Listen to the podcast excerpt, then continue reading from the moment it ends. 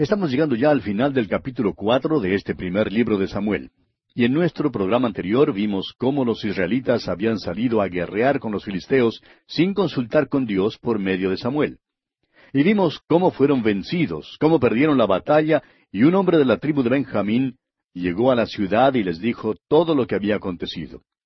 Contó al pueblo que muchos israelitas habían sido muertos y que los hijos de Elí también habían muerto, y que el arca de Dios había sido tomada. Ahora estas malas noticias causaron un gran griterío entre el pueblo. Elí oyó el estruendo y quiso saber qué era lo que pasaba. Este mismo mensajero entonces, que había sido testigo presencial, le contó lo que había acontecido y las noticias causaron la muerte de Elí. Elí era el último de los jueces de Israel y a la vez era el sumo sacerdote. Cuando le informaron de la muerte de sus hijos, quedó traspasado de dolor.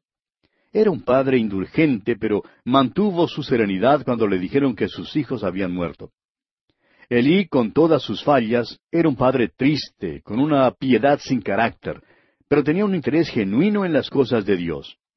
Cuando le dijeron que el arca había sido tomada, eso fue demasiado para Elí, y entonces cayó hacia atrás y se desnucó. Al parecer estaba sentado en una silla elevada. Era un hombre grande y gordo y probablemente sufrió un ataque cardíaco. Sea como fuere, cuando le informaron del arca, se cayó hacia atrás y se desnucó. Y esto trae a Samuel ahora a la posición de ser el vocero de Dios.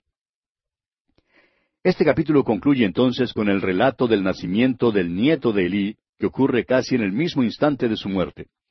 Leamos entonces los versículos 19 al 22, que narran el nacimiento de Icabod, cuyo nombre significa literalmente sin gloria. Leamos estos versículos.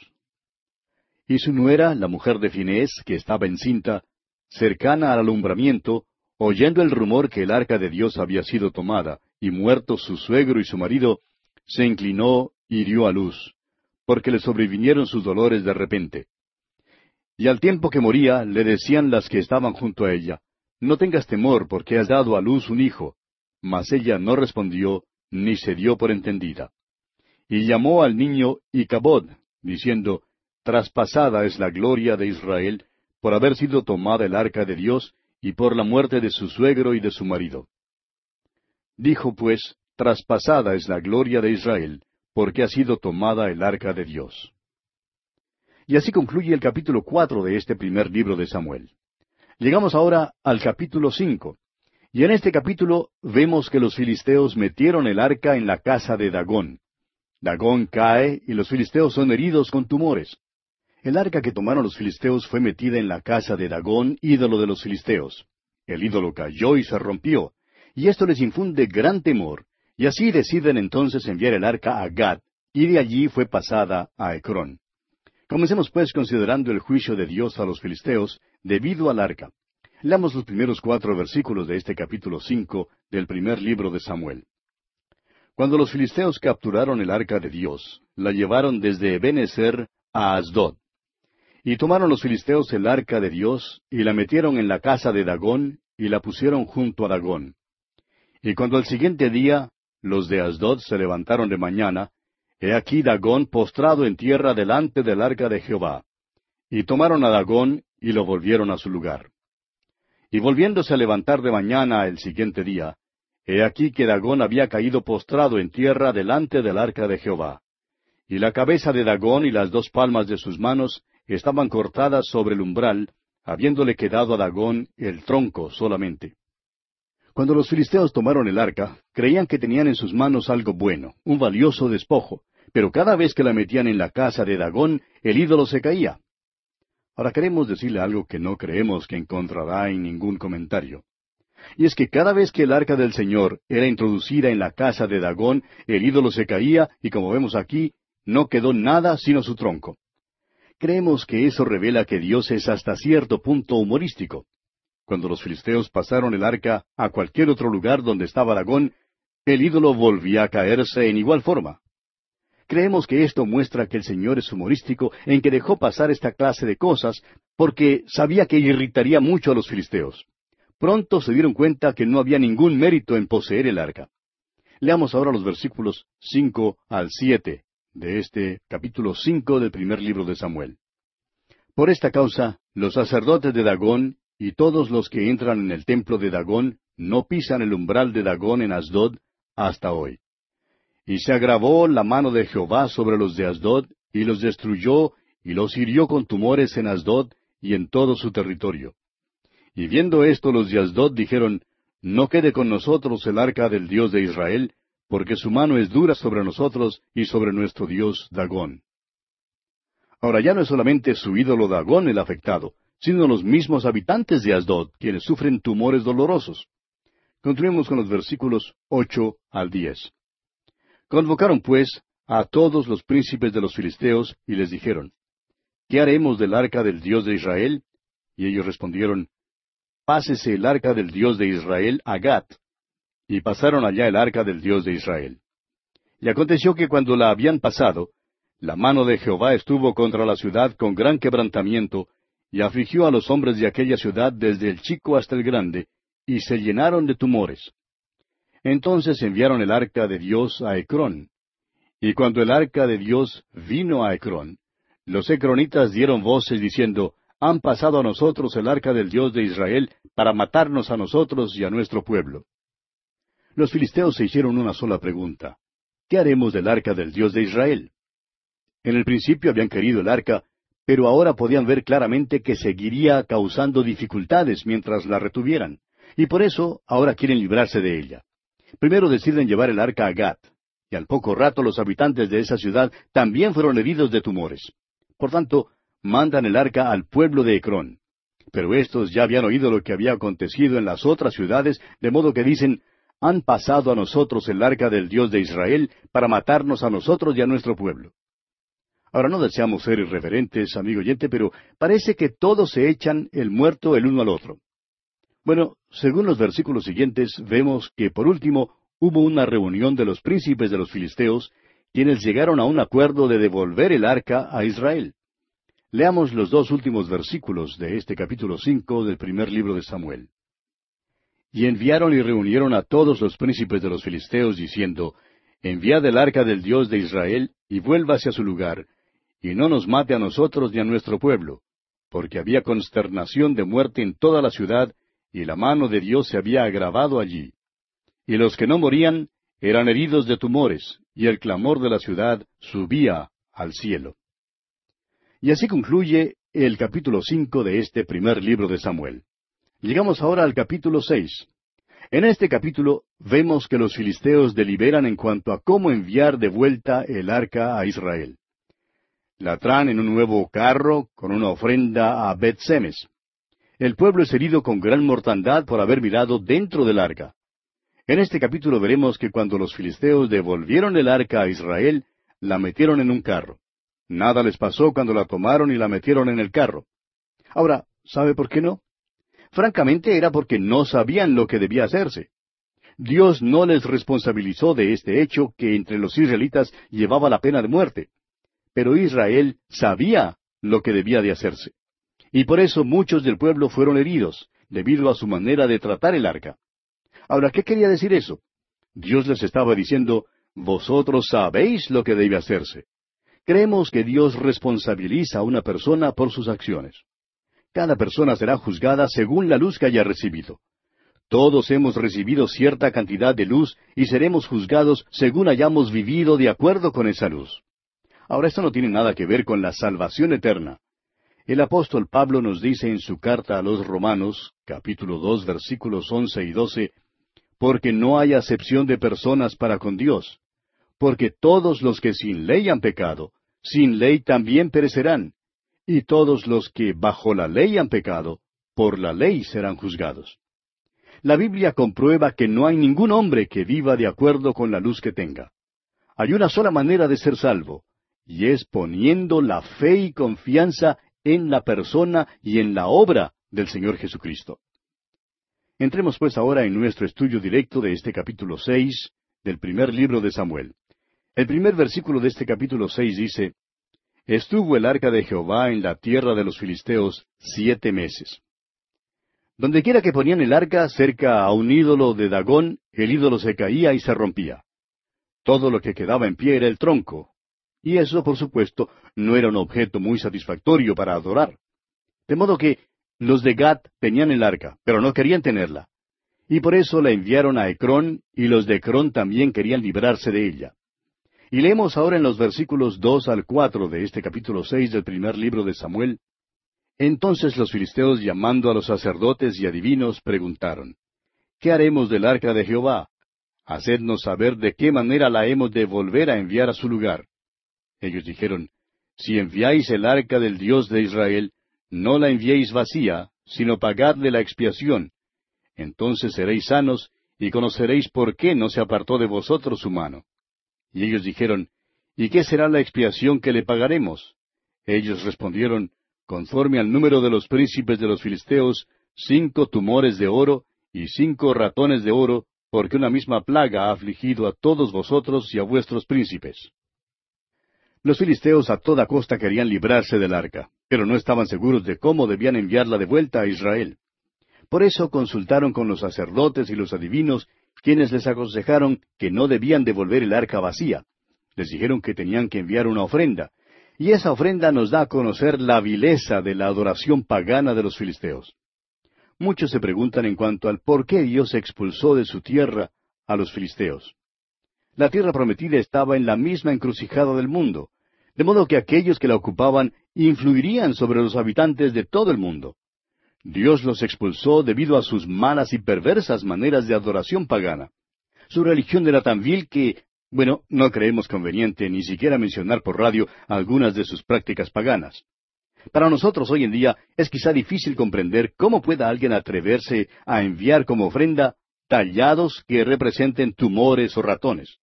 Sin embargo, aquí vemos que la ofrenda de los filisteos constaba de cinco tumores de oro y cinco ratones de oro. Creemos que esta ofrenda, pues, comprueba ampliamente la vileza de su adoración. Leamos ahora los versículos cinco hasta el dieciséis de este capítulo seis del primer libro de Samuel. Haréis pues figura de vuestros tumores y de vuestros ratones que destruyen la tierra, y daréis gloria al Dios de Israel. Quizá aliviará su mano de sobre vosotros y de sobre vuestros dioses y de sobre vuestra tierra. ¿Por qué endurecéis vuestro corazón como los egipcios y Faraón endurecieron su corazón? Después que los había tratado así, ¿no los dejaron ir y se fueron? Haced pues ahora un carro nuevo, y tomad luego dos vacas que críen, a las cuales no haya sido puesto yugo, y uncid las vacas al carro, y haced volver sus becerros de detrás de ellas a casa.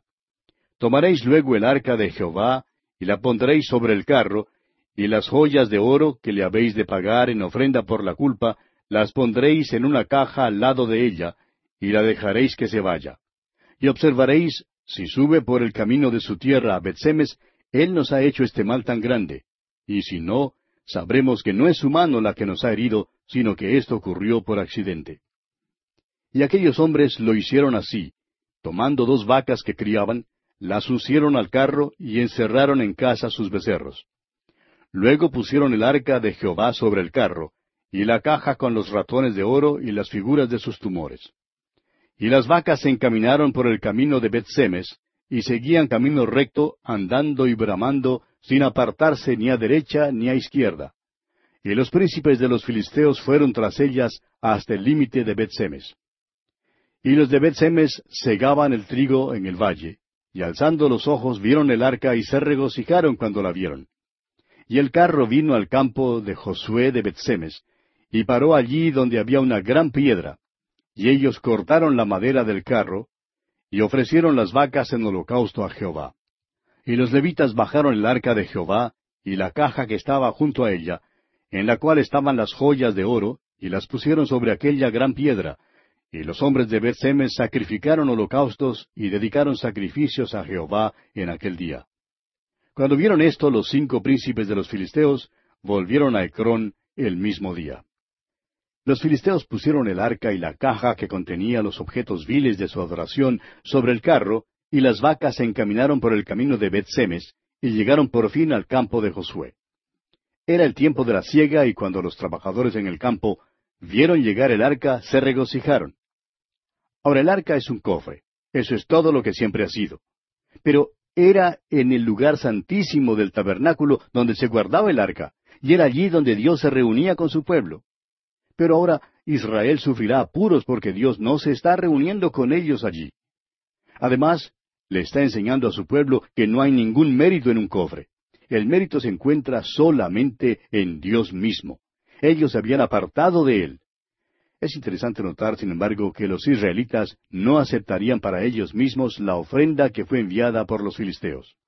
Pero por otra parte, el pueblo de Israel revela nuevamente el hecho de que todavía se encuentra lejos de Dios. Y por tanto, el juicio de Dios cae una vez más sobre los hombres de Betsemes. Leamos ahora los versículos 17 hasta el 21 de este capítulo 6 del primer libro de Samuel. Estos fueron los tumores de oro que pagaron los filisteos en expiación a Jehová, por Asdod uno, por Gaza uno, por Ascalón uno, por Gad uno, por Ecrón uno. Y los ratones de oro fueron conforme al número de todas las ciudades de los filisteos pertenecientes a los cinco príncipes, así las ciudades fortificadas como las aldeas sin muro. La gran piedra sobre la cual pusieron el arca de Jehová está en el campo de Josué de Bet-Semes hasta hoy. Entonces Dios hizo morir a los hombres de Bet-Semes, porque habían mirado dentro del arca de Jehová. Hizo morir del pueblo a cincuenta mil setenta hombres, y lloró el pueblo porque Jehová lo había herido con tan gran mortandad. Y dijeron los de Bet-Semes, ¿quién podrá estar delante de Jehová el Dios Santo? ¿A quién subirá desde nosotros? Y enviaron mensajeros a los habitantes de Kiriat Jearim diciendo, Los filisteos han devuelto el arca de Jehová. Descended pues y llevadla a vosotros.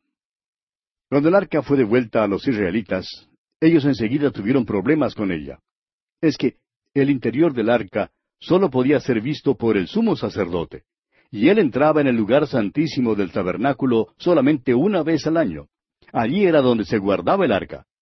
Ahora los israelitas hacen precisamente lo que Dios les había prohibido hacer. Miraron dentro del arca. Ahora el problema no estaba en el hecho de que miraron dentro del arca y vieron algo, sino en que desobedecieron a Dios. Dios, por tanto, los juzgó.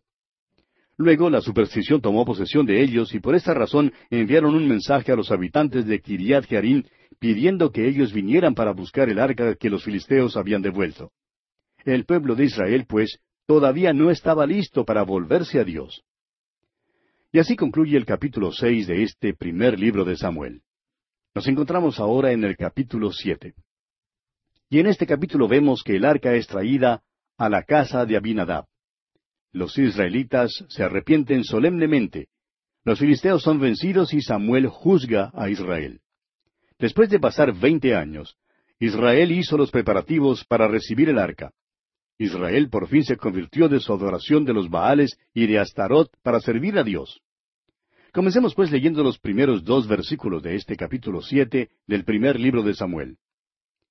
Vinieron los de Kiriat Jearim y llevaron el arca de Jehová, y la pusieron en casa de Abinadab, situada en el collado.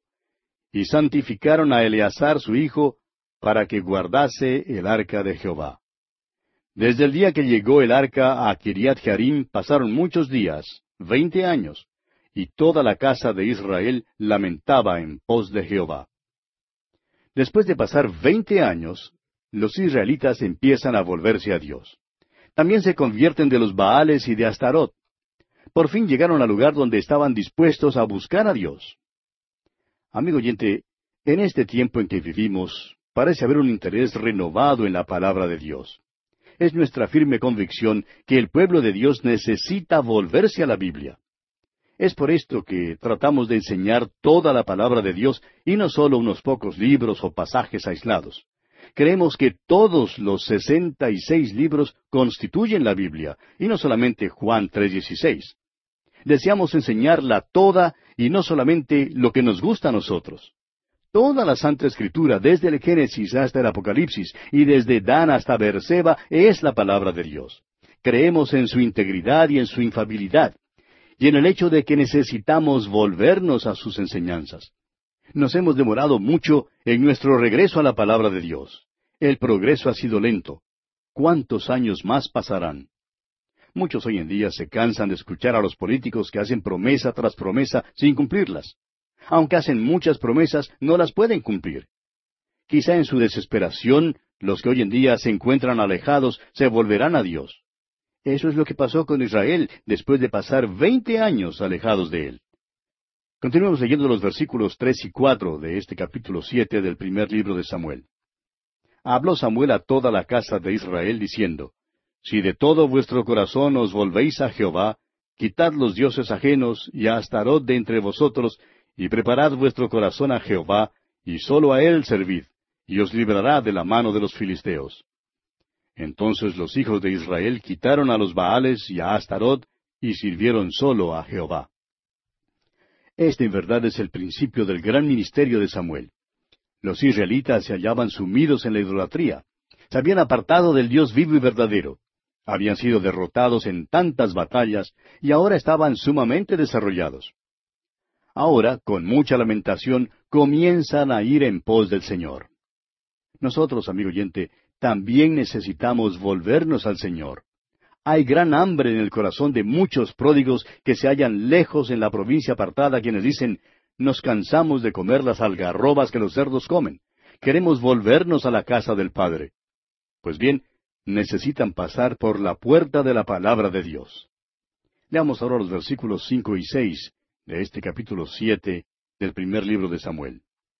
Y Samuel dijo, Reunid a todo Israel en Mizpa, y yo oraré por vosotros a Jehová. Y se reunieron en Mizpa, y sacaron agua, y la derramaron delante de Jehová. Y ayunaron aquel día y dijeron allí, Contra Jehová hemos pecado. Y juzgó Samuel a los hijos de Israel en Mizpa.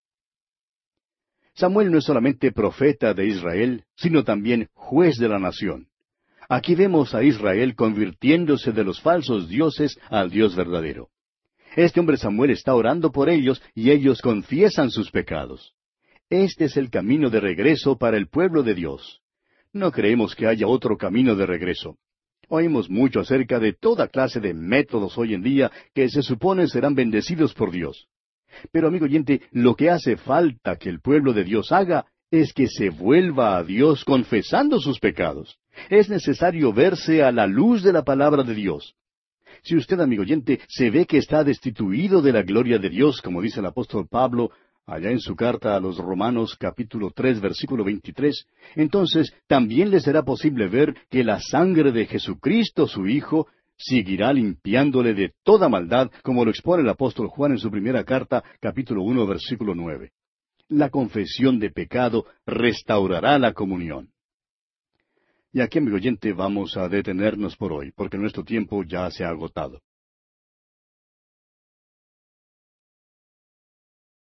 Continuando con nuestro estudio en el capítulo siete de este primer libro de Samuel, vamos a considerar hoy la victoria de los israelitas en Ebenezer.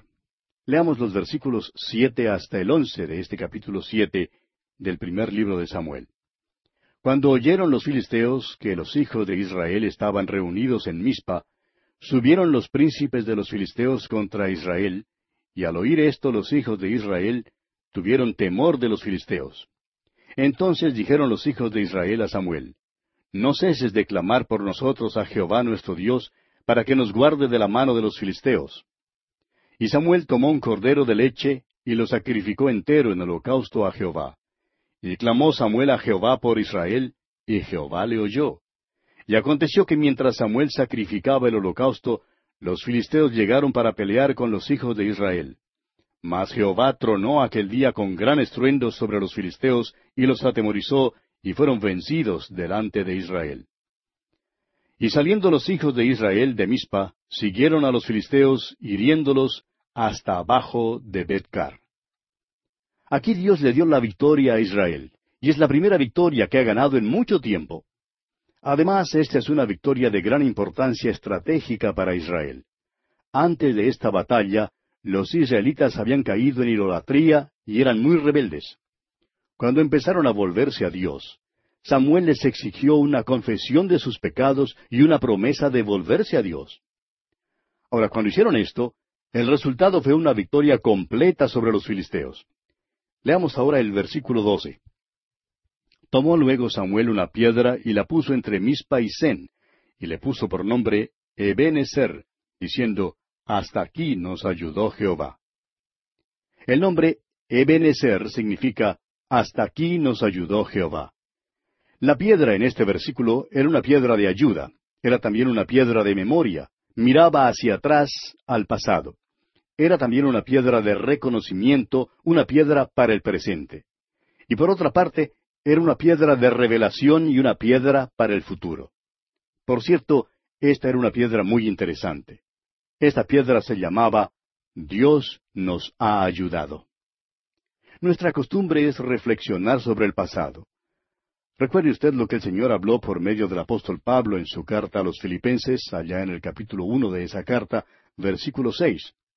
Estando persuadido de esto, que el que comenzó en vosotros la buena obra, la perfeccionará hasta el día de Jesucristo. Amigo oyente, ¿le ha traído Dios a usted hasta aquí? ¿Le está guiando hoy? ¿Le ha ayudado hasta aquí? Si Él le ha guiado y ayudado, entonces usted puede decir, hasta aquí me ayudó Jehová. Y confiar sin lugar a dudas que Él continuará ayudándole. Alguien ha dicho que la memoria toca sobre el teclado del pasado y que uno puede recorrer sus pasos hacia el pasado. Dios nos ha dado memorias para que podamos tener rosas en el invierno. La memoria toca sobre el teclado del pasado y cuando lo toca estamos seguros de que podemos decir, hasta aquí nos ayudó Jehová. Josué, por ejemplo, pudo decir allá en el capítulo 24 de su libro, versículo 15, Pero yo y mi casa serviremos a Jehová. David también pudo decir allá en el Salmo 107, versículos 1 y 2, Alabad a Jehová, porque Él es bueno, porque para siempre es su misericordia. Díganlo los redimidos de Jehová, los que ha redimido del poder del enemigo. Yo personalmente quiero decir que el Señor es bueno, amigo oyente. Él es quien nos ha ayudado y el que nos ayudará siempre. Hace tiempo un comerciante lo dijo de esta manera. ¿Sabe que el uso del tiempo puede ser semejante a la terminología bancaria? Ayer es un cheque ya cancelado. Mañana es una nota de crédito. Pero hoy es dinero en efectivo. Úselo sabiamente. Samuel, pues, levantó una piedra de reconocimiento. Amigo oyente, ¿reconoce usted a Dios en su vida? Eso es lo que quiso decir Samuel con esa piedra de Ebenezer. Esa piedra era además una piedra de revelación. No solamente significaba hasta aquí, sino también de aquí en adelante. El salmista David dijo, Jehová es mi pastor, nada me faltará. Él miró al futuro. Una vez alguien dijo, tengo interés en el futuro porque espero pasar el resto de mi vida allí, y quiero estar razonablemente seguro de cómo será. Jehová es mi pastor, dijo David, nada me faltará. Y el apóstol Pablo en su carta a los Romanos capítulo ocho versículo veintiocho dice, Y sabemos que a los que aman a Dios, todas las cosas les ayudan a bien, esto es, a los que conforme a su propósito son llamados. El doctor Torrey siempre decía que este versículo aquí en Romanos capítulo ocho versículo veintiocho era una almohada suave para el corazón cansado. Todos necesitamos una piedra de Ebenezer. Esperamos, amigo oyente, que usted tenga una en su vida. Leamos ahora los versículos trece y catorce de este capítulo siete del primer libro de Samuel. Así fueron sometidos los filisteos, y no volvieron más a entrar en el territorio de Israel. Y la mano de Jehová estuvo contra los filisteos todos los días de Samuel. Y fueron restituidas a los hijos de Israel las ciudades que los filisteos habían tomado a los israelitas desde Cron hasta Gat. E Israel libró su territorio de mano de los filisteos. Y hubo paz entre Israel y el amorreo. Creemos que se puede decir que desde entonces y en adelante los filisteos nunca más fueron los enemigos tan dominantes ni formidables como lo eran antes de esta batalla. Esta era una batalla de suma importancia histórica, y por eso se erigió esta piedra en memoria de ella. Este monumento fue erigido a unos dos kilómetros al noroeste de Jerusalén y a la vista de la ciudad. Leamos ahora los versículos quince al diecisiete, los últimos versículos de este capítulo siete del primer libro de Samuel. Y juzgó Samuel a todo Israel el tiempo que vivió. Y todos los años iba y daba vuelta a Betel, a Gilgal y a Mispa, y juzgaba a Israel en todos estos lugares. Después volvía a Ramá, porque allí estaba su casa, y allí juzgaba a Israel, y edificó allí un altar a Jehová. Esta es la historia. Samuel es ahora profeta y juez de Israel. Podríamos decir que era un juez viajero, pues él iba de Betel hasta Gilgal y a Mispa y así sucesivamente. Estos lugares mencionados se encuentran en la región al norte de Jerusalén. Y así, amigo oyente, concluimos nuestro estudio del capítulo siete del primer libro de Samuel. Y llegamos ahora al capítulo ocho. En este capítulo ocho veremos que debido a la administración corrupta de los hijos de Samuel, los israelitas ahora piden un rey. Samuel ora con sentimiento y es consolado por Dios. Y Samuel cuenta al pueblo cómo será tener un rey.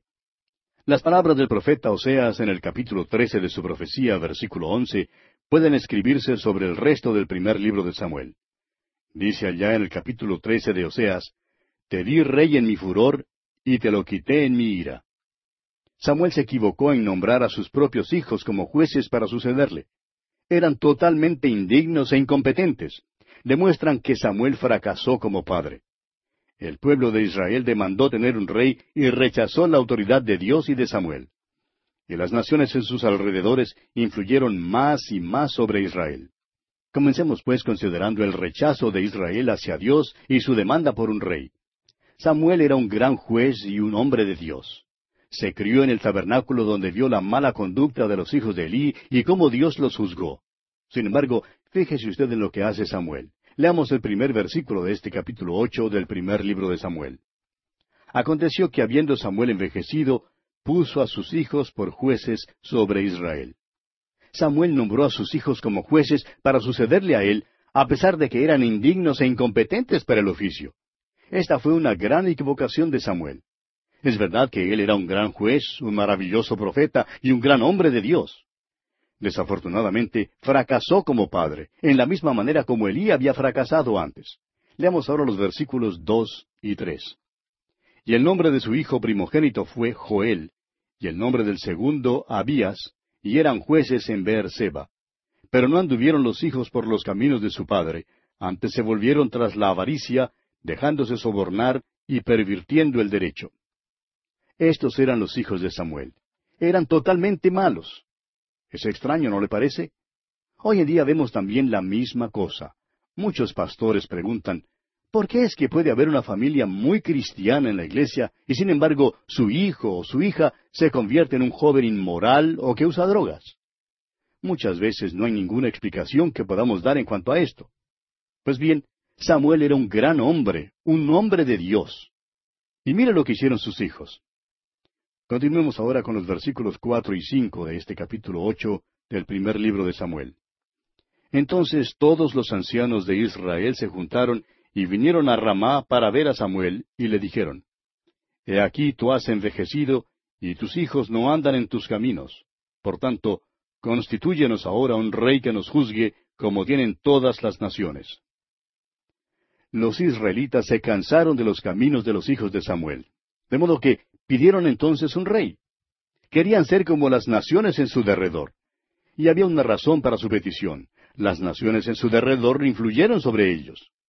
Y demandaron tener un rey y así rechazaron entonces la autoridad de Dios y de Samuel. Prosigamos ahora con los versículos seis hasta el nueve de este capítulo ocho del primer libro de Samuel. Pero no agradó a Samuel esta palabra que dijeron, Danos un rey que nos juzgue. Y Samuel oró a Jehová. Y dijo Jehová a Samuel, Oye la voz del pueblo en todo lo que te digan, porque no te han desechado a ti, sino a mí me han desechado, para que no reine sobre ellos. Conforme a todas las obras que han hecho desde el día que los saqué de Egipto hasta hoy, dejándome a mí y sirviendo a dioses ajenos, así hacen también contigo. Ahora pues oye su voz. Mas protesta solemnemente contra ellos y muéstrales cómo les tratará el rey que reinará sobre ellos. El hecho de que Samuel hizo jueces a sus hijos le dio al pueblo una excusa para pedir un rey. Pero Dios le dice a Samuel que Israel en verdad no le está desechando a él, sino a Dios mismo como su rey. Entonces Samuel amonesta a Israel acerca de cómo será el tener un rey. Avancemos con los versículos diez hasta el dieciocho. Y refirió Samuel todas las palabras de Jehová al pueblo que le había pedido rey. Dijo pues, Así hará el rey que reinará sobre vosotros. Tomará vuestros hijos y los pondrá en sus carros y en su gente de a caballo, para que corran delante de su carro. Y nombrará para sí jefes de miles y jefes de cincuentenas, los pondrá asimismo a que aren sus campos y cieguen sus mieses, y a que hagan sus armas de guerra y los pertrechos de sus carros. Tomará también a vuestras hijas para que sean perfumadoras, cocineras y amasadoras. Asimismo tomará lo mejor de vuestras tierras, de vuestras viñas y de vuestros olivares, y los dará a sus siervos. Diezmará vuestro grano y vuestras viñas, para dar a sus oficiales y a sus siervos. Tomará vuestros siervos y vuestras siervas, vuestros mejores jóvenes y vuestros asnos, y con ellos hará sus obras. Diezmará también vuestros rebaños, y seréis sus siervos. Y clamaréis aquel día a causa de vuestro rey que os habréis elegido, mas Jehová no os responderá en aquel día. Samuel les dijo que un rey reinaría sobre ellos, pero que tomaría a sus hijos para que sirvieran de soldados, tomaría a sus hijas para que sirvieran de cocineras y a sus siervos, y que tomaría parte de sus campos, sus viñas, sus olivares y sus animales para él mismo. Les dijo que eventualmente clamarían aquel día, pero que el Señor no les respondería. Y veamos lo que hace el pueblo aquí en los versículos 19 al 22. Pero el pueblo no quiso oír la voz de Samuel y dijo, No, sino que habrá rey sobre nosotros. Y nosotros seremos también como todas las naciones, y nuestro rey nos gobernará, y saldrá delante de nosotros, y hará nuestras guerras. Y oyó Samuel todas las palabras del pueblo, y las refirió en oídos de Jehová. Y Jehová dijo a Samuel, Oye su voz, y pon rey sobre ellos. Entonces dijo Samuel a los varones de Israel, Idos cada uno a vuestra ciudad.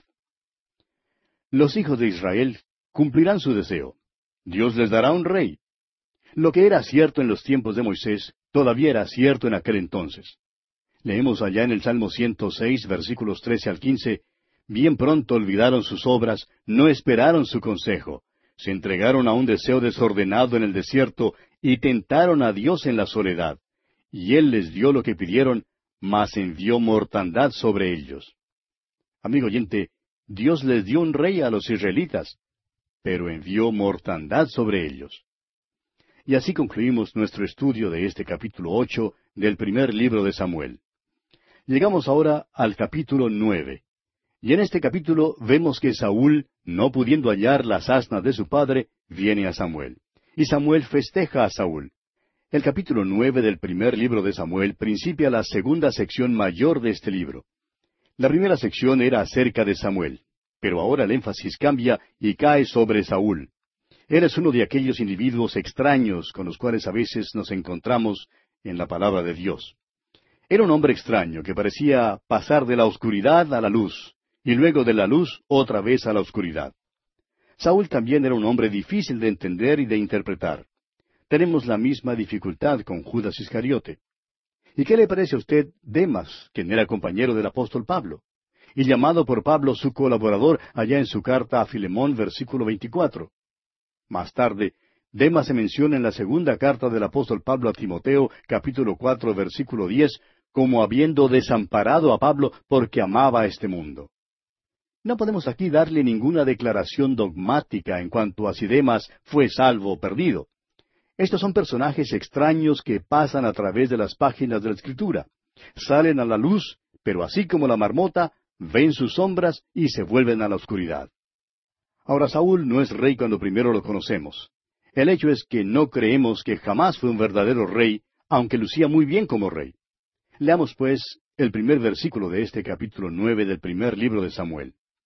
Había un varón de Benjamín, hombre valeroso, el cual se llamaba Cis, hijo de Abiel, hijo de Seror, hijo de Becorat, hijo de Afía, hijo de un benjamita.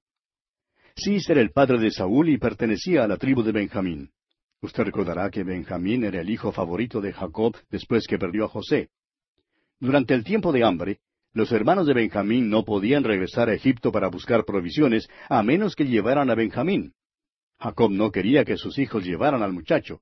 Dijo que si lo llevaban, harían descender sus canas con dolor al Seol. Ahora, cuando Benjamín nació, su madre murió. Y aquí tiene usted el relato que se encuentra en el libro de Génesis, capítulo 35, versículos 17 y 18. Escuche usted. Y aconteció, como había trabajo en su parto, que le dijo a la partera, No temas, que también tendrás este hijo. Y aconteció al salírsele el alma, pues murió, llamó su nombre Benoni, mas su padre lo llamó Benjamín. Ahora, Benoni significa hijo de mi tristeza. Y Jacob no quiso llamarlo por ese nombre. Necesitaba alguien sobre quien apoyarse. Cuando Jacob vio a aquel pequeñito, su parecer debe haberle recordado a su esposa, porque él dijo, lo llamaré Benjamín. Será hijo de la mano derecha. Y así era. Benjamín siempre parecía ser la tribu favorita, y encontramos a esta tribu bajo la sombra de Judá cuando entraron en la tierra prometida. Volviendo ahora al capítulo nueve de este primer libro de Samuel, leemos en el versículo dos Y tenía él un hijo que se llamaba Saúl, joven y hermoso. Entre los hijos de Israel no había otro más hermoso que él. De hombros arriba sobrepasaba a cualquiera del pueblo. Este muchacho Saúl era buen mozo. Físicamente se veía como un rey, pero era simplemente lo que pudiéramos llamar una fachada. Era un actor que desempeñaba un papel. No era un rey de corazón. El pueblo, sin embargo, eligió su rey según su apariencia exterior y no según su carácter. Es esta apariencia exterior la que pone en una posición tan peligrosa a muchas naciones hoy en día. El enemigo más peligroso que tenemos es la televisión. El hombre que por fin manda en el país, en muchos casos, es el hombre que tiene una buena apariencia en la pantalla de la televisión. ¿Por qué? Porque elegimos a los hombres según cómo se ven y según su modo de hablar y no según su carácter. Si solo tuviéramos un rayo X espiritual en lugar de la televisión para poder ver el verdadero carácter de los hombres, entonces nuestra manera de pensar y de elegir sería diferente. Los hijos de Israel quisieron tener un rey y Saúl les agradó. Era buen mozo, era alto, se veía bien, no había otro más buen mozo que él en toda la nación. Era estrella de la pantalla de la televisión y del cine. El problema era que no tenía corazón. Y leemos en los versículos tres hasta el cinco de este capítulo nueve del primer libro de Samuel, y se habían perdido las asnas de Cis, padre de Saúl, por lo que dijo Cis a Saúl su hijo, Toma ahora contigo alguno de los criados, y levántate y ve a buscar las asnas. Y él pasó el monte de Efraín, y de allí a la tierra de Salisa, y no las hallaron. Pasaron luego por la tierra de Saalim, y tampoco. Después pasaron por la tierra de Benjamín, y no las encontraron. Cuando vinieron a la tierra de Suf, Saúl dijo a su criado que tenía consigo, Ven, volvámonos, porque quizá mi padre, abandonada la preocupación por las asnas, estará acongojado por nosotros. Saúl y su siervo habían buscado por todas partes las asnas de su padre y no las pudieron encontrar. Por fin Saúl dijo, Vámonos a casa porque nos perderemos también y luego tendrán que mandar a alguien para que nos busque a nosotros. Y leemos en los versículos seis al trece, Él le respondió, He aquí ahora hay en esta ciudad un varón de Dios, que es hombre insigne, todo lo que él dice acontece sin falta. Vamos pues allá, Quizás nos dará algún indicio acerca del objeto por el cual emprendimos nuestro camino. Respondió Saúl a su criado, Vamos ahora. Pero, ¿qué llevaremos al varón? Porque el pan de nuestras alforjas se ha acabado, y no tenemos que ofrecerle al varón de Dios. ¿Qué tenemos? Entonces volvió el criado a responder a Saúl diciendo, He aquí se halla en mi mano la cuarta parte de un ciclo de plata. Esto daré al varón de Dios para que nos declare nuestro camino. Antiguamente en Israel, cualquiera que iba a consultar a Dios decía así, Venid y vamos al vidente, porque al que hoy se llama profeta, entonces se le llamaba vidente. Dijo entonces Saúl a su criado, Dices bien, anda, vamos. Y fueron a la ciudad donde estaba el varón de Dios. Y cuando subían por la cuesta de la ciudad, hallaron unas doncellas que salían por agua, a las cuales dijeron, ¿Está en este lugar el vidente? Ellas, respondiendo, les dijeron, Sí, helo allí delante de ti. Date prisa, pues, porque hoy ha venido a la ciudad en atención a que el pueblo tiene hoy un sacrificio en el lugar alto. Cuando entréis en la ciudad, le encontraréis luego antes que suba al lugar alto a comer, pues el pueblo no comerá hasta que él haya llegado. Por cuanto él es el que bendice el sacrificio. Después de esto comen los convidados. Subid pues ahora, porque ahora le hallaréis. Esta porción de las Escrituras es una notita que el Espíritu de Dios ha insertado aquí para ayudarnos. Hay aquí un cambio de nombres. Los hombres que negociaban en la nigromancia y el espiritismo eran conocidos como videntes. Y Dios quería tener un nombre diferente para el hombre que él escogiera a su servicio, y por tanto es llamado profeta. Este en verdad hace que Samuel sea el primero de los profetas, aunque a Moisés lo llamaban profeta, Samuel es en realidad el primero de la orden de profetas. Leamos ahora los versículos catorce y quince de este capítulo nueve del primer libro de Samuel. Ellos entonces subieron a la ciudad, y cuando estuvieron en medio de ella, he aquí Samuel venía hacia ellos para subir al lugar alto. Y un día antes que Saúl viniese, Jehová había revelado al oído de Samuel diciendo, Ahora lo que yo oigo al oído y comprendo son palabras. Eso es lo único que tiene sentido. Y lo que Samuel oyó fueron palabras. Continuamos hoy estudiando el capítulo nueve de este primer libro de Samuel. Y en nuestro programa anterior decíamos que el día anterior a su llegada, Dios le había avisado a Samuel al oído que Saúl venía. Ahora muchas veces se ha hecho la pregunta, exactamente cómo se comunicaba Dios en el Antiguo Testamento cuando dice, y Jehová habló. Bueno, creemos que cuando dice que Jehová habló, fue ni más ni menos que Él habló. Así es como se comunicaba. Se comunicó usando palabras habladas. Son las palabras de las Escrituras las que son inspiradas y no los pensamientos.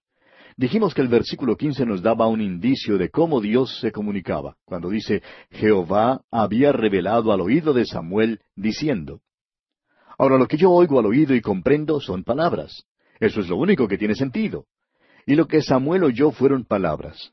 Dios pues se reveló al oído de Samuel, diciendo aquí en el versículo 16 de este capítulo nueve del primer libro de Samuel, Mañana, a esta misma hora, yo enviaré a ti un varón de la tierra de Benjamín, al cual ungirás por príncipe sobre mi pueblo Israel, y salvará a mi pueblo de mano de los filisteos, porque yo he mirado a mi pueblo, por cuanto su clamor ha llegado hasta mí.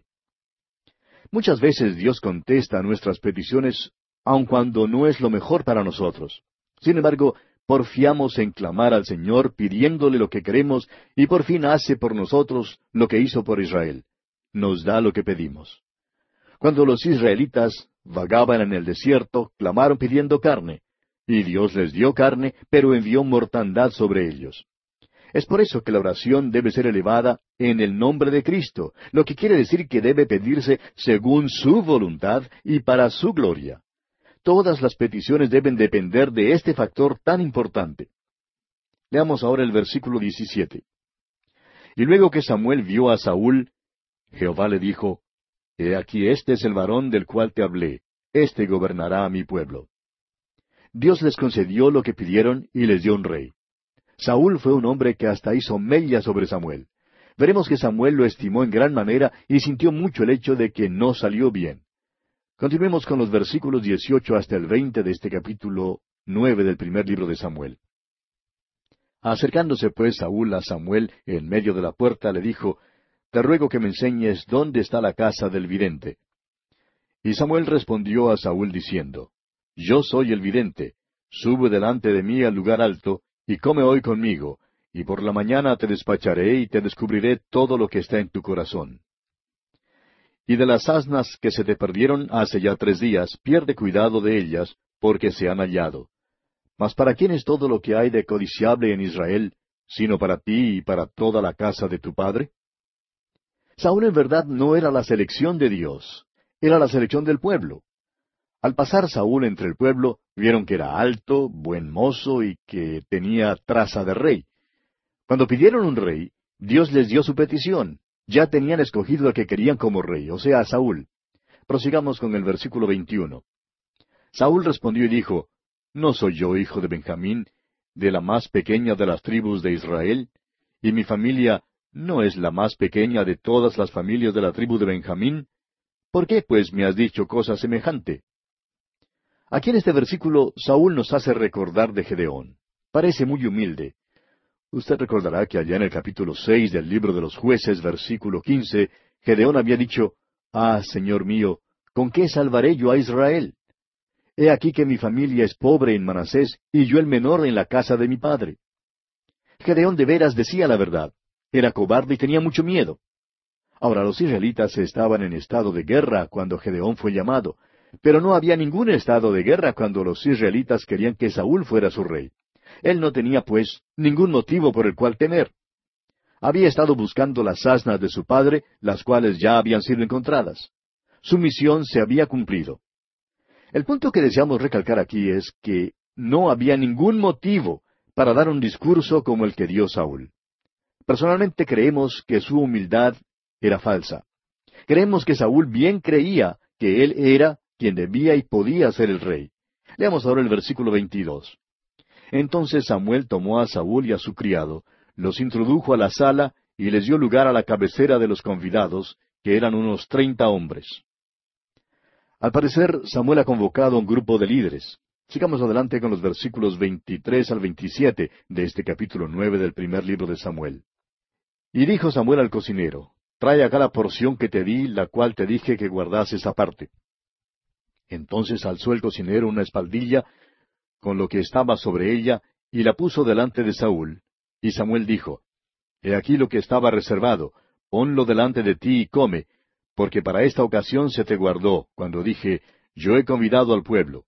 Y Saúl comió aquel día con Samuel. Y cuando hubieron descendido del lugar alto a la ciudad, él habló con Saúl en el terrado. Al otro día madrugaron, y al despuntar el alba, Samuel llamó a Saúl, que estaba en el terrado, y dijo, Levántate para que te despida. Luego se levantó Saúl, y salieron ambos, él y Samuel. Y descendiendo ellos al extremo de la ciudad, dijo Samuel a Saúl, Di al criado que se adelante. Y se adelantó el criado, mas espera tú un poco para que te declare la palabra de Dios. Tenemos aquí la formalidad que llevaron a cabo. Primero, Saúl comió con Samuel aquel día. Luego hubo una conferencia pública. Entonces, al día siguiente, los dos hombres hablaron a solas. Sin duda, Samuel habló al futuro rey acerca de la necesidad de un líder, el cual sería totalmente dedicado al Señor y a su programa. Y pasamos así al capítulo diez de este primer libro de Samuel. En este capítulo, Samuel unge a Saúl como rey. Lo confirma, prediciendo tres señales. El corazón de Saúl es cambiado, y él profetiza y encubre de su tío el asunto del reino. Y por último, Saúl es designado rey en Mispa. Ahora, ¿era Saúl un hombre convertido a Dios? Los versículos seis y diez que describen cómo Saúl profetizó en el poder del Espíritu de Dios no constituyen la prueba final. El Espíritu de Dios vino también sobre Balaam, pero él no era un hombre convertido. Los eventos subsiguientes en la vida de Saúl parecen indicar que no era un hombre convertido. El versículo nueve no quiere decir que él tenía un nuevo corazón, sino otro corazón. Dios lo equipó en forma especial para el oficio de rey. La acogida de Saúl por el pueblo como su rey constituyó su rechazo de Dios, como lo veremos en el versículo 19. La conducta de Saúl en el versículo 22 es evidencia de su modestia falsa. El versículo 25 da el mensaje del primer libro de Samuel. Dice, Samuel recitó luego al pueblo las leyes del reino y las escribió en un libro, el cual guardó delante de Jehová. Y envió Samuel a todo el pueblo, cada uno a su casa. Comencemos pues considerando la elección de Saúl como rey. Leamos el primer versículo de este capítulo diez del primer libro de Samuel.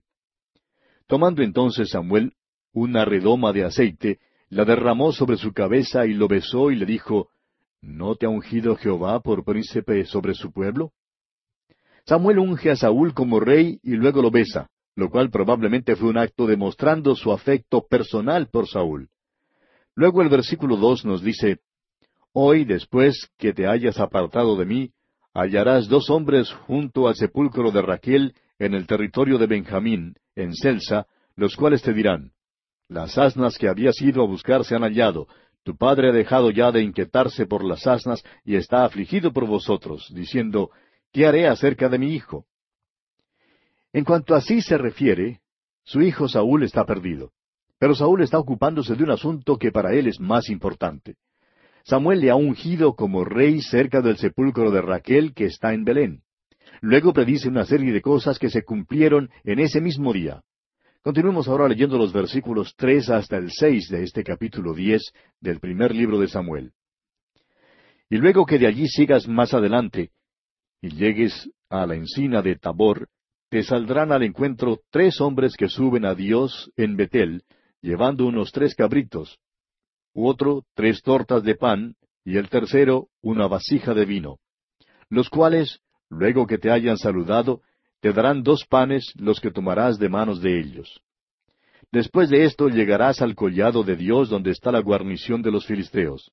Y cuando entres allá en la ciudad encontrarás una compañía de profetas que descienden del lugar alto, y delante de ellos salterio, pandero, flauta y arpa, y ellos profetizando. Entonces el Espíritu de Jehová vendrá sobre ti con poder, y profetizarás con ellos, y serás mudado en otro hombre. El versículo seis, como ya dijimos, no constituye ninguna prueba final de que Saúl se hubiera convertido. Creemos que Saúl nunca se convirtió.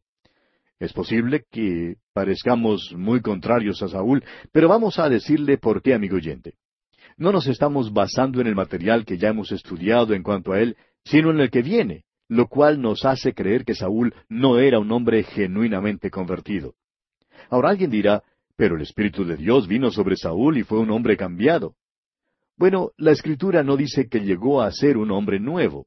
Después de todo, ¿no vino el Espíritu Santo también sobre Balaam? Y él no se había convertido. ¿Y qué le parece el caso de Judas? Cristo envió a sus doce discípulos y se nos dice que todos hicieron milagros. Ahora, ¿hizo milagros Judas? Claro que sí. Pero no creemos que sean muchos los que aleguen que Judas fuera convertido. De modo que vamos a dejar de hacer una decisión definitiva en cuanto a Saúl, aunque parezca que ya hemos hecho la nuestra. Pero sigamos con la lectura de este pasaje. Leamos los versículos siete hasta el nueve de este capítulo diez del primer libro de Samuel. Y cuando te hayan sucedido estas señales, haz lo que te viniere a la mano, porque Dios está contigo. Luego bajarás delante de mí a Gilgal. Entonces descenderé yo a ti para ofrecer holocaustos y sacrificar ofrendas de paz. Espera siete días hasta que yo venga a ti y te enseñe lo que has de hacer. Aconteció luego que al volver él la espalda para apartarse de Samuel, le mudó Dios su corazón. Y todas estas señales acontecieron en aquel día. Cuando Saúl se despidió de Samuel, volvió la espalda y se apartó. Creemos que Samuel le vio alejarse y pensó, Ah, pero ese sí que es un buen tipo. Pero amigo oyente, aún un profeta puede equivocarse. Natán, por ejemplo, se equivocó cuando aconsejó a David que edificara una casa para Dios. Dios tuvo que intervenir. Aquí creemos que Samuel se equivocó en cuanto a Saúl. Sin embargo, al ver alejarse a Saúl pensaba que era un gran hombre, fuerte y buen mozo. Desafortunadamente, Saúl no era rey de corazón, solo lo era de apariencias exteriores. Prosigamos leyendo los versículos diez hasta el trece de este capítulo diez del primer libro de Samuel. Y cuando llegaron allá al collado, he aquí la compañía de los profetas que venía a encontrarse con él, y el Espíritu de Dios vino sobre él con poder, y profetizó entre ellos. Y aconteció que cuando todos los que le conocían antes vieron que profetizaba con los profetas, el pueblo decía el uno al otro, ¿Qué le ha sucedido al hijo de Cis? ¿Saúl también entre los profetas? Y alguno de allí respondió diciendo, ¿Y quién es el padre de ellos? Por esta causa se hizo proverbio, ¿también Saúl entre los profetas? Y cesó de profetizar y llegó al lugar alto. El Espíritu de Dios vino sobre Saúl y él profetizó. Todos los que le habían conocido antes sabían que algo le había pasado. Y se preguntaron, ¿también Saúl entre los profetas? Es que Dios le está dando otra oportunidad a Saúl. Dios nunca le negó nada y sin embargo al fin fracasó. Continuemos con los versículos catorce al diecinueve de este capítulo diez del primer libro de Samuel. Un tío de Saúl dijo a él y a su criado, ¿A dónde fuisteis? Y él respondió, A buscar las asnas. Y como vimos que no parecían, fuimos a Samuel. Dijo el tío de Saúl, Yo te ruego me declares qué os dijo Samuel. Y Saúl respondió a su tío, nos declaró expresamente que las asnas habían sido halladas, mas del asunto del reino de que Samuel le había hablado, no le descubrió nada. Después Samuel convocó al pueblo delante de Jehová en Mizpa, y dijo a los hijos de Israel, Así ha dicho Jehová el Dios de Israel, Yo saqué a Israel de Egipto, y os libré de mano de los egipcios, y de mano de todos los reinos que os afligieron. Pero vosotros habéis desechado hoy a vuestro Dios, que os guarda de todas vuestras aflicciones y angustias, y habéis dicho, No, sino pon rey sobre nosotros. Ahora pues, presentaos delante de Jehová por vuestras tribus y por vuestros millares. Los hijos de Israel pidieron un rey y eligieron a Saúl. Lo que debemos notar aquí es su acogida de Saúl como rey y su rechazo de Dios. Esto significó en efecto que volvieron sus espaldas a Dios. Veamos ahora cómo es escogido públicamente el primer rey de Israel. Leamos los versículos veinte al veintidós. Y haciendo Samuel que se acercasen todas las tribus de Israel, fue tomada la tribu de Benjamín. E hizo llegar la tribu de Benjamín por sus familias, y fue tomada la familia de Matri, y de ella fue tomado Saúl, hijo de Cis. Y le buscaron, pero no fue hallado. Preguntaron pues otra vez a Jehová si aún no había venido allí aquel varón. Y respondió Jehová, He aquí que él está escondido entre el bagaje. Cuando llegó la hora para que Samuel presentara a Saúl al pueblo como su rey, no lo podían encontrar. Este gran hombre Saúl se portó exactamente como se porta un bebé o un pequeñuelo. Pues vemos que corrió y se escondió, y tuvieron que encontrarlo y sacarlo. Leamos lo que dice aquí el versículo 23 ahora. Entonces corrieron y lo trajeron de allí, y puesto en medio del pueblo, desde los hombros arriba era más alto que todo el pueblo. Permítanos decir una vez más, amigo oyente, que esta es evidencia de una modestia falsa. El aceite de la unción ya había sido echado sobre él, y si se le había dado la oportunidad de ser rey y servir a Dios, pues debió salir y portarse abiertamente como un rey. Veamos ahora los versículos 24 al 27 de este capítulo 10 del primer libro de Samuel. Y Samuel dijo a todo el pueblo, ¿Habéis visto al que ha elegido Jehová, que no hay semejante a él en todo el pueblo? Entonces el pueblo clamó con alegría diciendo, Viva el rey. Samuel recitó luego al pueblo las leyes del reino y las escribió en un libro, el cual guardó delante de Jehová. Y envió Samuel a todo el pueblo, cada uno a su casa. Saúl también se fue a su casa en Gabá, y fueron con él los hombres de guerra cuyos corazones Dios había tocado. Pero algunos perversos dijeron, ¿Cómo nos ha de salvar éste? Y le tuvieron en poco, y no le trajeron presente, mas él disimuló. Cuando por fin encontraron a Saúl y lo sacaron, fue la primera vez en Israel que jamás se voceaba ¡Viva el rey! Luego Samuel les explicó a los israelitas el modo de obrar en el reino y lo escribió en un libro. Ahora, basados en esto, creemos que Samuel escribió por lo menos la primera parte del primer libro de Samuel. Ahora, este capítulo diez concluye con una nota discordante.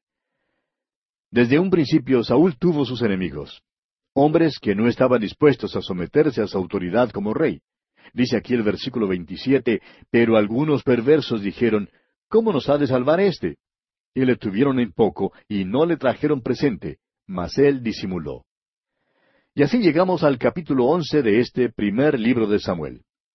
En este capítulo, Naas ofrece al pueblo de Jabes de Galaad una alianza con terribles condiciones envían mensajeros y son libertados por Saúl.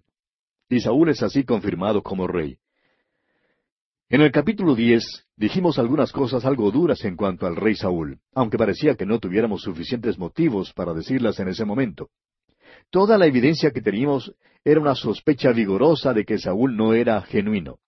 Habría sido un buen actor, pero no un buen rey, aunque es verdad que comenzó bien. Veamos, pues, los primeros tres versículos de este capítulo once del primer libro de Samuel. Después subió Naas Amonita y acampó contra Jabes de Galaad. Y todos los de Jabes dijeron a Naas, Haz alianza con nosotros y te serviremos. Y Naas Amonita les respondió, Con esta condición haré alianza con vosotros, que a cada uno de todos vosotros saque el ojo derecho, y ponga esta afrenta sobre todo Israel. Entonces los ancianos de Jabes le dijeron, Danos siete días para que enviemos mensajeros por todo el territorio de Israel. Y si no hay nadie que nos defienda, saldremos a ti. Esta demanda de Naas a los hombres de Jabes era sumamente violenta y repugnante. Necesitaban ser libertados. Leamos ahora los versículos cuatro hasta el siete. Llegando los mensajeros a Gabaa de Saúl, dijeron estas palabras en oídos del pueblo, y todo el pueblo alzó su voz y lloró. Y he aquí Saúl que venía del campo, tras los bueyes, y dijo Saúl, ¿Qué tiene el pueblo que llora? Y le contaron las palabras de los hombres de Jabes. Al oír Saúl estas palabras, el Espíritu de Dios vino sobre él con poder, y él se encendió en ira en gran manera. Y tomando un par de bueyes, los cortó en trozos, y los envió por todo el territorio de Israel, por medio de mensajeros, diciendo, Así se hará con los bueyes del que no saliere en pos de Saúl y en pos de Samuel. Y cayó temor de Jehová sobre el pueblo, y salieron como un solo hombre. Ahora fíjese usted cómo Saúl se identifica con Samuel. No creemos que en ese tiempo solo el nombre de Saúl valdría. Sin embargo, cuando Saúl pidió que el pueblo saliera y unió su nombre con el nombre de Samuel, el pueblo entonces salió. También salieron debido a los temores. Tenían miedo de lo que Saúl hiciera con sus bueyes si se quedaban en casa, y también de lo que los amonitas les hicieran. Continuemos en los versículos ocho al once de este capítulo once de este primer libro de Samuel. Y los contó en Besec, y fueron los hijos de Israel trescientos mil, y treinta mil los hombres de Judá. Y respondieron a los mensajeros que habían venido, Así diréis a los de Jabes de Galaad, Mañana al calentar el sol seréis liberados. Y vinieron los mensajeros y lo anunciaron a los de Jabes, los cuales se alegraron. Y los de Jabes dijeron a los enemigos, Mañana saldremos a vosotros para que hagáis con nosotros todo lo que bien os pareciere. Aconteció que el día siguiente dispuso Saúl al pueblo en tres compañías, y entraron en medio del campamento a la vigilia de la mañana, e hirieron a los amonitas hasta que el día calentó. Y los que quedaron fueron dispersos de tal manera que no quedaron dos de ellos juntos. Saúl dividió a sus hombres en tres compañías. Luego los israelitas atacaron a los amonitas y los mataron, y los dispersaron tanto que ni dos de ellos quedaron juntos. Cada amonita que quedó tuvo que huir solo. Y el versículo doce dice, El pueblo entonces dijo a Samuel, ¿Quiénes son los que decían, ¿Ha de reinar Saúl sobre nosotros? Dadnos esos hombres y los mataremos. Al finalizar el capítulo anterior vimos que algunos de los israelitas se oponían a la idea de tener a Saúl como rey. Samuel ignoró esa oposición hasta cuando la nación estuviese unida a favor de Saúl. Ahora vemos que la habilidad con que Saúl dirigió la batalla contra los amonitas se encargó de la oposición. Y los versículos finales de este capítulo once del primer libro de Samuel, versículos trece hasta el quince, dicen Y Saúl dijo, No morirá hoy ninguno, porque hoy Jehová ha dado salvación en Israel. Mas Samuel dijo al pueblo, Venid, vamos a Gilgal, para que renovemos allí el reino. Y fue todo el pueblo a Gilgal, e invistieron allí a Saúl por rey delante de Jehová en Gilgal. Y sacrificaron allí ofrendas de paz delante de Jehová. Y se alegraron mucho allí Saúl y todos los de Israel. Ahora sí, todo Israel acepta a Saúl como su rey. Saúl, pues, comienza muy bien. Y así concluye este capítulo once del primer libro de Samuel. Y vamos a detenernos aquí, amigo oyente, porque nuestro tiempo ha llegado a su fin por el día de hoy.